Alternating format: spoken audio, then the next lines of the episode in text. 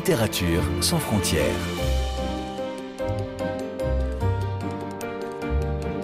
Catherine Fruchon-Toussaint. Apolline Verlon. Bonjour à toutes et à tous et bonne année 2024. Santé, amour, prospérité, je vous souhaite beaucoup de bonheur et puis de belles découvertes littéraires tout au long des mois à venir. Et pour commencer cette nouvelle année, j'ai voulu inscrire cette première émission sous le signe de la vie. À l'image de notre invité qui, dans ce monde de chaos, tente de réconcilier la violence extérieure avec la paix intérieure. Une fiction intitulée Qui vive aux éditions de l'Olivier, dont le titre dit toute la fragilité et l'ambiguïté de notre existence sur le fil entre la sidération l'élan vers l'autre. Bonjour Valérie Zenati. Bonjour Catherine. Quels sont vos souhaits pour 2024 Les souhaits que chacun puisse trouver les forces euh, d'affronter tout ce que l'on affronte et aussi peut-être d'avoir la chance de pouvoir se ménager des moments de, grâce et de beauté, parce qu'il y a cet équilibre perpétuel entre, euh, entre ce miracle finalement d'être vivant, parce que je pense qu'on n'y songe pas si souvent. Nos existences sont dues euh, à une multitude de hasards. Et donc, euh, cet émerveillement de l'existence, je pense que chacun devrait pouvoir le saisir à un moment ou le ressentir et l'éprouver. Donc, c'est ce que je souhaite à chacun, d'avoir les bonnes conditions pour cela. Et puis, beaucoup de succès pour ce nouveau roman. Merci. Donc, on va parler un peu plus tard euh, de cette actualité euh, du Moyen-Orient qui percute ici euh, votre texte, écrit bien avant le 7 octobre dernier. Commençons donc par ce qui donne sans doute son impulsion à qui vive Léonard Cohen, chanteur canadien qui touche particulièrement votre protagoniste, Mathilde, ses mélodies, bien sûr, mais il y a aussi une vidéo où on le voit sur scène lors d'une tournée où il parle au public. Il dit qu'il n'y arrive pas. Il quitte le plateau et puis finalement il revient et reprend son concert. Que représente Léonard Cohen pour vous, Valérie Zenati, et plus particulièrement ce moment que vous avez mis en ouverture presque de ce livre? Oui, alors euh, cette vidéo est quasiment en ouverture et elle est peut-être même euh, à elle est à l'origine du mouvement de Mathilde, ça c'est certain. Cette vidéo où on le voit en 1972 à Jérusalem, avouer qu'il n'y est pas, qu'il n'y arrive pas et qu'il ne peut pas être dans le mécanisme du chanteur qui, qui va une fois de plus chanter les mêmes chansons. Il fait part là d'une vulnérabilité et d'un moment où il pointe que la chose peut-être la plus importante, c'est d'avoir une quête de justesse, d'être dans la justesse de ce que l'on peut donner, de ce que l'on ne peut pas donner dans l'instant. Et pour répondre à la question sur euh, que représente Léonard Cohen pour, euh, dans ce livre et pour Mathilde, et je suis revenue euh, à la mort de Léonard Cohen, qui donc a rencontré un événement de l'histoire qui n'a peut-être pas fini de dire son dernier mot, et qui était l'élection de Donald Trump. Et il m'a semblé que la mort de cet homme, qui était euh, avant tout un, poète et un homme délicat, face à l'accession au pouvoir d'un homme extrêmement brutal, disait quelque chose des deux pans qui, tiennent justement euh, nos existences telles que je les évoquais dans les vœux. C'est-à-dire, il y a, oui, il y a la destruction, le désir de violence, la brutalité, la transgression euh, féroce incarnée par euh, Donald Trump. Mais dans ce même monde, il y a aussi la beauté d'une chanson de Leonard Cohen, qui pouvait aussi être transgressif à sa manière, mais sur la douceur, sur l'amour, sur la sexualité, ce n'est pas du tout la même chose. Et donc j'ai pris le roman euh, et Mathilde à cet endroit-là pour, d'une certaine manière, essayer de tenir jusqu'au bout une confrontation au réel qui est on ne peut pas le nier, depuis le début du XXIe siècle, une source de très grande inquiétude, avec ce sentiment d'aller de catastrophe en catastrophe, mais tenir aussi la poésie. Voilà. C'était en 2016, en novembre 2016. Tout à fait. La mort de Leonard Cohen et l'élection de Donald Trump, comme vous venez de le dire, euh, Valérie Zenati, cette espèce de collusion euh, d'événements en même temps euh, à l'image de ce monde, violence et, beauté.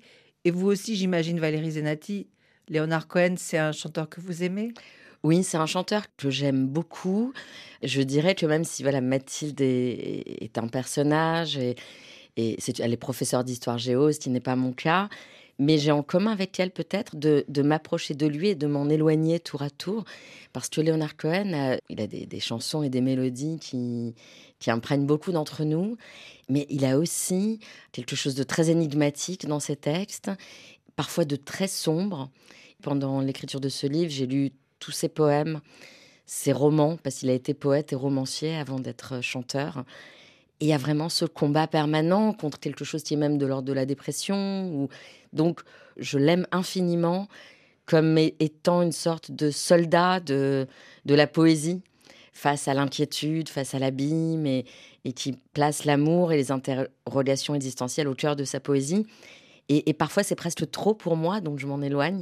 Et il y a des moments où je peux l'accueillir.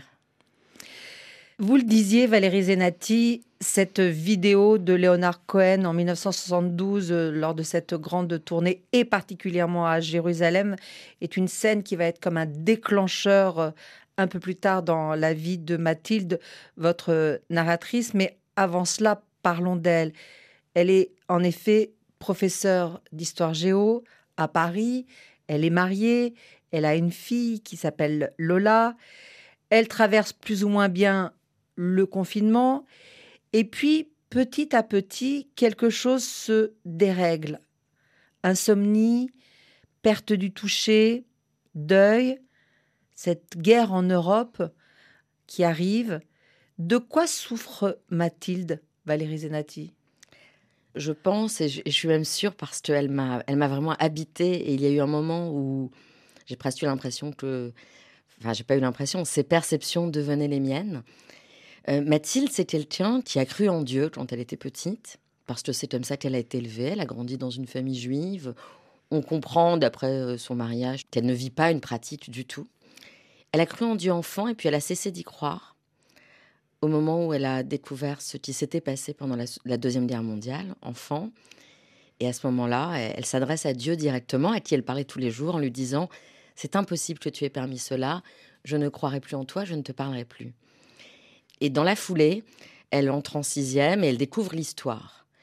Et c'est vraiment une, petite fille, puis une adolescente, puis une adulte, qui a remplacé Dieu par l'histoire. L'histoire comme étant la grille qui permet de tout expliquer, de tout comprendre et de donner une sorte d'assurance dans le monde. Donc elle en a fait son métier.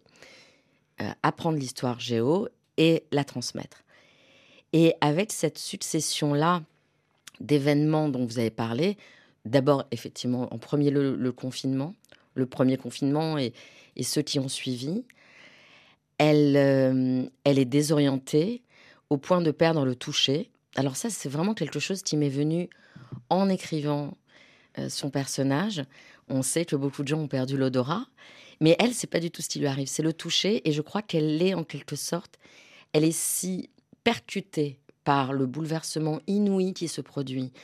Tout à coup, ce renversement des choses. Plus rien de ce qui était banal n'est possible. Ni aller au cinéma, ni rendre visite à ses amis, ni, aller euh, à un enterrement, assister à une naissance. Cette façon radicale dont le monde se renverse lui donne le sentiment que, que l'histoire devient aphone, parce que personne n'est capable d'expliquer comment ce bouleversement va influer le cours du monde et sur quoi va-t-il déboucher. Et elle-même n'en est plus capable, alors qu'elle est chargée d'enseigner de transmettre l'histoire. Et quand, effectivement, la guerre en Ukraine va commencer, alors que la pandémie n'est même pas terminée, elle est saisie d'un vertige et d'une incapacité, comme Léonard Cohen, je dirais, à faire face à son public. Son public, ce sont les élèves qu'elle aime, on le sent à travers ce qu'elle dit, elle, elle, est très attachée à ses élèves, mais les élèves, c'est son public, et elle sent qu'elle ne peut plus faire semblant de savoir, ce qu'elle, d'avoir un savoir qu'elle transmet. Et, donc, euh, voilà, cette perception-là du toucher qui a disparu, c'est une forme d'anesthésie de ses perceptions et de son savoir, mais ça va la guider, parce que tous ses autres sens sont à l'affût, bien au contraire. Elle est vraiment sur le qui-vive, elle Elle observe les gens, elle les écoute, elle les suit. Elle se transforme en enquêtrice. Elle le dit elle-même, c'est comme si cette remise à plat du monde, euh, du temps, l'obligeait à repartir de ce qu'il y a de plus singulier, c'est-à-dire l'observation des êtres humains. Qu'est-ce qu'ils disent, qu'est-ce qu'ils font, comment ils affrontent la vie, dans les choses les plus anodines parfois. Et ça va la guider pour euh, essayer de mener cette enquête. Et puis dans la vie de Mathilde, il y a aussi euh, son grand-père. Alors j'aimerais bien qu'on entende votre texte, si vous voulez bien, avec précisément euh, cette scène entre Mathilde et son grand-père. Le seul qui semblait ne s'apercevoir de rien ou m'accepter tel que j'étais, c'était mon grand-père. Tout allait bien pour lui, du moment que je répondais quand il me téléphonait, dix fois par jour en moyenne, parce qu'il oubliait d'un instant à l'autre qu'il venait de me parler. À chaque appel, son étonnement allègre se renouvelait. Quel plaisir de t'entendre, maman. Tu sais que tu as une belle voix. Il y a du miel dedans, et un peu de piment aussi. J'ai envie de manger du fromage de chèvre, mais je n'en trouve pas. Pourtant, il y a beaucoup de chèvres autour de moi. Tu sais qu'on a gagné la guerre On peut respirer dans un monde vert et frais, comme une forêt au premier jour du printemps. On va faire une grande fête ce soir. Je vais inviter ta grand-mère à danser, mais ne lui dis rien, c'est une surprise.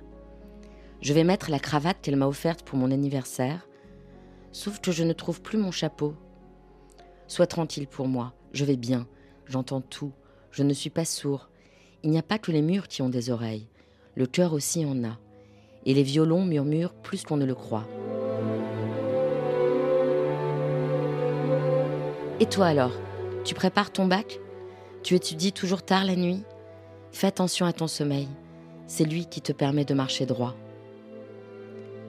Je lui racontais mes nouvelles perceptions, et cela ne le perturbait en rien, il pouvait tout entendre. Dans le métro, des senteurs de fougères piquaient mon nez sans que j'en identifie la provenance. J'avais un inexplicable goût de fromage blanc et de myrtille dans la bouche. De mes cinq sens, seul le toucher était étrangement en berne. Bois, cuir, verre, formica, peau, plastique, tout avait la même texture. Lorsque je m'en étais aperçue, j'avais été prise d'une frénésie tactile, palpant tout ce qui m'entourait. Enfant, nous envisagions régulièrement avec mes amis un monde où l'on serait aveugle, un autre où l'on serait sourd, et nous en déclinions toutes les conséquences. Mais jamais nous n'avions imaginé la perte du toucher. Je frottais mes mains l'une contre l'autre, entremêlais mes doigts, les ouvrais en éventail et les refermais. Même dénuée de sensations, elle me semblait prodigieuse tout à coup. Je comprenais pourquoi Lola avait contemplé les siennes avec tant de curiosité et de ravissement à trois mois. Ce sont des membres capables de mille danses, y compris lorsqu'on ne sait pas danser. Oui, oui, il faut danser, concluait mon grand-père. Les gens qui ne dansent pas sont tristes comme des mouchoirs à fendre l'âme. Merci beaucoup Valérie Zenati pour cette très belle lecture extraite de ce nouveau roman intitulé Qui vivent donc, qui s'inscrit aussi dans le fil conducteur euh, de ce livre, la musique. Mozart, Vivaldi, Bach, Beethoven, Duke Ellington, Lompal, le rappeur, et bien sûr Leonard Cohen, du début à la fin. Quel morceau, quel titre de ces artistes, de ces musiciens euh, ici cités aimeriez-vous écouter maintenant, Valérie Zenati?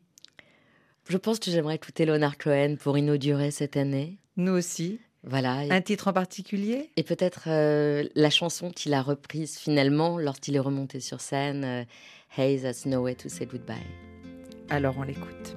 I loved you in the morning, our kisses deep and warm, your hair upon the pillow like a sleepy golden storm. Yes, many love before that we are not new in city and in forest. They smiled like me and you, but now it's come to distances, and both of us must try. Your eyes are soft with sorrow. Hey, that's no way to say goodbye.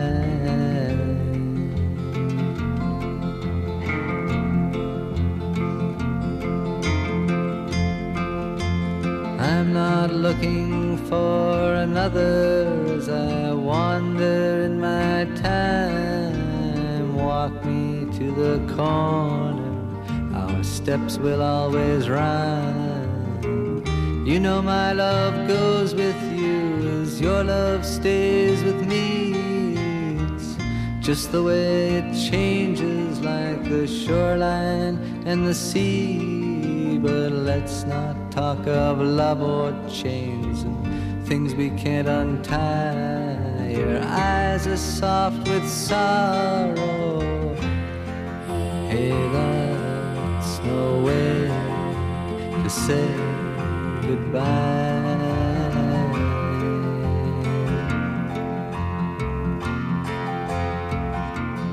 Vous êtes bien à l'écoute de Littérature sans frontières sur RFI en compagnie aujourd'hui de Valérie Zenati, dont le nouveau roman qui paraît aujourd'hui, en ce 5 janvier 2024, aux éditions de l'Olivier, s'intitule Qui vive Vous avez commencé de nous le dire en première partie de cet entretien, mais comment faut-il entendre ce titre exactement? Moi, je l'entends doublement. C'est-à-dire, il y a à la fois le qui vive, qui est un état euh, qui est peut-être le seul qu'on pourrait avoir dans ce monde qui ne cesse de nous surprendre. Rester sur le qui-vive, rester attentif, voir, écouter, avant de formuler des opinions ou, des certitudes. Et dans un autre temps, je l'entends comme euh, l'écho d'une autre chanson de Leonard Cohen s'appelle Who by Fire, qui par le feu, et qui est issue d'une prière euh, juive que l'on lit euh, le jour de Kippour et qui, est à la mémoire des, gens qui ont été exterminés pendant la Deuxième Guerre mondiale, qui est mort, euh, qui par le feu, qui par l'eau, qui par l'épée, et où moi j'ai introduit qui vivra aussi. Voilà. Qui vive, c'est cette question, qui vivra Qui d'entre nous vivra encore quand d'autres événements percuteront peut-être l'humanité Et donc c'est à la fois un, état, et, aussi peut-être il y a une troisième manière de l'entendre, c'est qui vive signifie aussi qui est là. Euh, voilà, autrefois, lorsque les, voilà, des, des gens faisaient des patrouilles, ils disaient qui vive, qui est là. Donc c'est une question, qui est là Euh, Cette question-là, euh, Mathilde l'a fait sienne parce que à partir du moment où elle sent qu'elle n'arrive plus à décrypter l'histoire, alors que c'est son métier, elle, euh, elle prend une autre entrée et elle, souhaite partir peut-être de la question de l'humanisme avant celle de, de l'histoire. Et l'humanisme, c'est vraiment aller à la rencontre des êtres et essayer de savoir qui est là, qui est en face d'elle. Donc précisément, Mathilde, cette narratrice professeure d'histoire-géographie à Paris, mariée, mère d'une adolescente, on l'a dit, part un peu sur un coup de tête en Israël. Que va-t-elle chercher dans ce pays qui n'est pas le sien? Non, pas du tout. Elle y est allée une seule fois à l'âge de 6 ans avec euh, sa famille, parce qu'une partie de la famille est là-bas, mais elle n'a jamais vécu là-bas et elle est encore moins retournée. Et là, son prétexte, qu'elle pressent comme étant euh, un peu fou, mais c'est vraiment cette vidéo de Leonard Cohen à Jérusalem. Elle se dit, elle accepte de se laisser guider par euh, des choses qui ne sont pas en apparence rationnelles, mais après tout, est-ce que le monde est rationnel Je crois que elle dirait que la réponse est non à ce moment-là de sa vie. Et donc, ça, c'est son point de départ. Elle veut être dans le lieu où une sorte de déclaration euh, de fidélité à la justesse a été proclamée par Leonard Cohen. Voilà. Et donc, en effet, elle circule seule, en voiture, de Tel Aviv à Jérusalem en passant par Capharnaüm. Oui. C'est une route que vous connaissez, Valérie Zenati? Alors, je- moi, je ne conduis pas. Donc, j'ai pris beaucoup de plaisir à conduire euh, cette voiture avec Mathilde parce que je n'ai pas le permis. Et euh, j'ai, disons que j'ai emprunté ces routes. Contrairement à Mathilde, je connais Israël euh, un peu mieux tout de même, y compris pour y avoir vécu. Et donc, toutes les routes qu'elle emprunte, je les ai empruntées, pas dans un même souffle, mais à différents moments de ma vie. Donc, euh, je, Je les ai empruntés, j'ai pu euh, voir très clairement les paysages qu'elle voit, y compris euh, Capharnaüm, qui, voilà, qui, est ce lieu où, qui veut dire le chaos, euh, mais où, où, les gens venaient chercher la guérison du temps de Jésus. Et donc, ça fait très longtemps que je suis pas allée à Capharnaüm, peut-être plus de 30 ans. Mais les visions sont très, ont ressurgi en moi pour écrire ce livre. Vous lui avez prêté aussi une connaissance que vous avez, la langue de l'hébreu, puisqu'on ne l'a pas encore rappelé, mais c'est vrai que vous êtes euh, traductrice de cette langue et particulièrement du grand écrivain, hélas disparu, Aaron euh, Appelfeld. Alors quand on est dans les pas de Mathilde, on voit un paysage qui n'existe plus aujourd'hui. Depuis euh, les événements du 7 octobre dernier, est-ce que euh, ça vous a troublé, Valérie Zenati? Est-ce que vous avez pensé à, reprendre euh, une partie de ce texte, voire à suspendre euh, sa publication quand le roman a été voilà, percuté par l'actualité? Je crois que ce qu'on peut dire, tout en laissant les gens découvrir évidemment le livre, hein, le mouvement du livre, c'est que finalement, dans ce mouvement, l'histoire va rattraper Mathilde elle est partie sans y penser et en quittant une Europe dévastée par la guerre. Enfin, dévastée. L'Europe l'Europe où nous, nous nous tenons n'est pas dévastée, mais Mathilde vit la guerre en Ukraine comme étant aussi une dévastation, euh, d'une certaine manière, de, de la quiétude européenne, on va dire. Et en Israël, un mouvement de l'histoire va la rattraper. Et ce mouvement-là, c'est comme si, d'une certaine manière, et ça je l'ai senti dans l'écriture en suivant ce personnage, c'est comme si Mathilde avait déplacé le centre de gravité de l'histoire de l'Europe vers Israël. Et il y a quelque chose, je dirais pas qui est de l'ordre du pressentiment, parce que ça, je voilà. Mais mais vous savez, quand on écrit, on est, on plonge, on a la chance, on a cette chance-là de pouvoir tout arrêter pour être dans les perceptions. Et quelque chose dans mes propres perceptions me disait que une catastrophe était peut-être déjà en cours au Proche-Orient sans qu'on l'entende encore et sans qu'on la voie. Et donc, ce qui est terrible, c'est que les paysages sont toujours là. En Israël, ils sont très atteints euh, près de la frontière. Et puis ailleurs, ils sont intacts. Et ce sont les êtres qui ont été euh, ébranlés, tués, meurtris, et qui sont en état de choc. À Gaza, ce sont les paysages et les êtres qui sont euh, totalement dévastés. Mais mon livre ne raconte pas l'actualité. J'ai souvent euh, mm, essayé de maintenir l'écho de la grande histoire dans la petite histoire, mais à travers des récits où les gens étaient littéralement vacillés ou bien ils étaient littéralement fracassés par l'histoire. Et là, finalement, c'est pas c'est pas la vie de Mathilde qui est fracassée, c'est sa conscience. C'est un roman de conscience.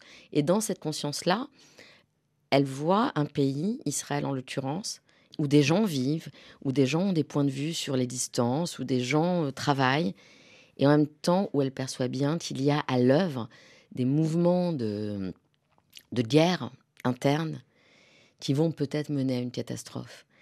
Et en ce sens, même si le livre n'a pas été écrit pour parler de l'actualité, quelque chose a rencontré euh, la catastrophe qui s'est produite le, le 7 octobre. D'une certaine manière, il y a même quelques phrases qui peuvent sembler à certains moments prémonitoire. Et donc, il n'y avait rien à toucher. La, littérature euh, et, voilà, est un moment de suspens dans le temps qui intègre des choses euh, qu'on comprend, qu'on ne sait pas et, qui prennent une forme. Ça a pris cette forme-là. Mon éditeur aussi a été étonné. Euh, il m'a dit c'est comme si tu avais écrit ce livre en étant tourné vers l'avenir. Alors que souvent les livres se tournent vers le passé pour l'expliquer. Et là, il y avait ce mouvement effectivement vers l'avenir et, vers un avenir où, la catastrophe pouvait être euh, présente, même si dans le livre, elle, ne prend pas du tout cette forme euh, et qu'elle elle reste une fiction. Mais c'est vrai que c'est très troublant parce qu'on sait que le temps de la littérature n'est pas le temps de l'actualité, n'est pas le temps de l'histoire euh, non plus. Et là, on a l'impression que dans ce roman, il y a comme une superposition de, de, ces trois temps qui, qui, fusionnent. Et pour aller un peu plus loin, il se trouve que lors d'une de ces euh, pérégrinations, Mathilde rencontre, entre autres, une metteur en scène, dont le nouveau spectacle est une référence à l'époque romaine, à Bérénice, reine de Judée, et donc aussi à Titus, dont elle était amoureuse et qui a été son amant de longues années, cet empereur romain qui a détruit le temple de Jérusalem. Un spectacle qui s'intitule Les voies de la destruction. Et là, on se pose la question, en vous lisant Valérie Zenati, est-ce que la forme artistique est là comme mémoire du passé ou comme annonciation de l'avenir? Ah, j'aime beaucoup votre question, vraiment. Et j'aime aussi ce que vous avez dit quand vous avez parlé des, des trois temps qui sont présents le passé, le présent et l'avenir, parce que vous avez cité Aaron Appelfeld et il disait que la littérature doit contenir ces trois temps. Donc si j'ai réussi d'une certaine manière à le faire, euh, je, m'en estime comblée. Il se trouve qu'en effet, euh, je me suis aperçue après coup que le livre, d'une certaine manière, tient sur deux scènes. Au début, c'est la scène de la musique, c'est Leonard Cohen, c'est l'art musical, la chanson. Et vers la fin, on est sur une autre scène. Et hum, l'art, pour moi, même s'il ne peut rien empêcher, vraiment rien, et on le voit à chaque guerre, il cherche parfois à témoigner. Et je crois, pour répondre à votre question, que l'art aussi se tient en permanence entre euh, ce qui nous a été transmis et la façon dont on doit nous prendre en charge le présent, sans rester figé sur ce qui nous a été transmis parfois les gens perdent du temps à se déchirer sur le passé sans voir qu'on est dans le présent qui va vers un avenir. Et l'art peut à certains moments rappeler ça. Rappeler, et surtout l'art vivant. Une pièce de théâtre, c'est un art vivant. Bien sûr, ce sont des comédiens. Mais euh, la puissance artistique, c'est de tout à coup faire résonner euh, des, des, personnages, des personnes qui ont existé il y a 2000 ans, et de les faire résonner au présent pour nous dire quoi le lecteur verra. Mais moi, en tout cas, tel que j'ai conçu ce spectacle, si j'ose dire, et tel que je l'ai écrit, euh, je pense que, Mathilde, qui assiste à ce spectacle, a une place très précise. Elle sent bien que ce qui se joue, ce qui déchire les gens, c'est à la fois le fait que le passé est raconté, et certains ne le supportent pas, mais le fait que ça dit quelque chose du présent et du futur aussi. Et, euh, pour moi, en tout cas, l'écriture de ce livre m'a permis de saisir à la fois le combat face au réel et ce que la musique, le théâtre, la chanson, les mots qu'on n'explique pas toujours peuvent nous donner comme point d'appui dans un monde qui vacille en permanence. Merci beaucoup, Valérie Zenati. Merci à vous d'être venue nous parler euh, de ce roman où j'ai retenu aussi euh, un passage qui m'a frappé parce que je l'ai trouvé tellement à la fois juste et léger, et la justesse, c'est une chose qui vous tient à cœur, où Mathilde entend un dialogue dans la rue entre deux personnes, une réplique qui la frappe et elle dit C'est si rare une phrase neuve. Oui. J'ai trouvé ça tellement beau, à la fois simple mais juste. Et je pense que c'est aussi ce que vous faites, c'est chercher quelque chose de neuf, un style neuf, des phrases neuves, une façon un peu neuve de, de voir ce monde euh, qui nous entoure. Merci de me le dire ainsi. Je rappelle le titre de ce nouveau roman, Qui vive, qui a paru aux éditions de l'Olivier. Littérature sans frontières, Catherine Frujon-Toussaint, Apolline Verlon.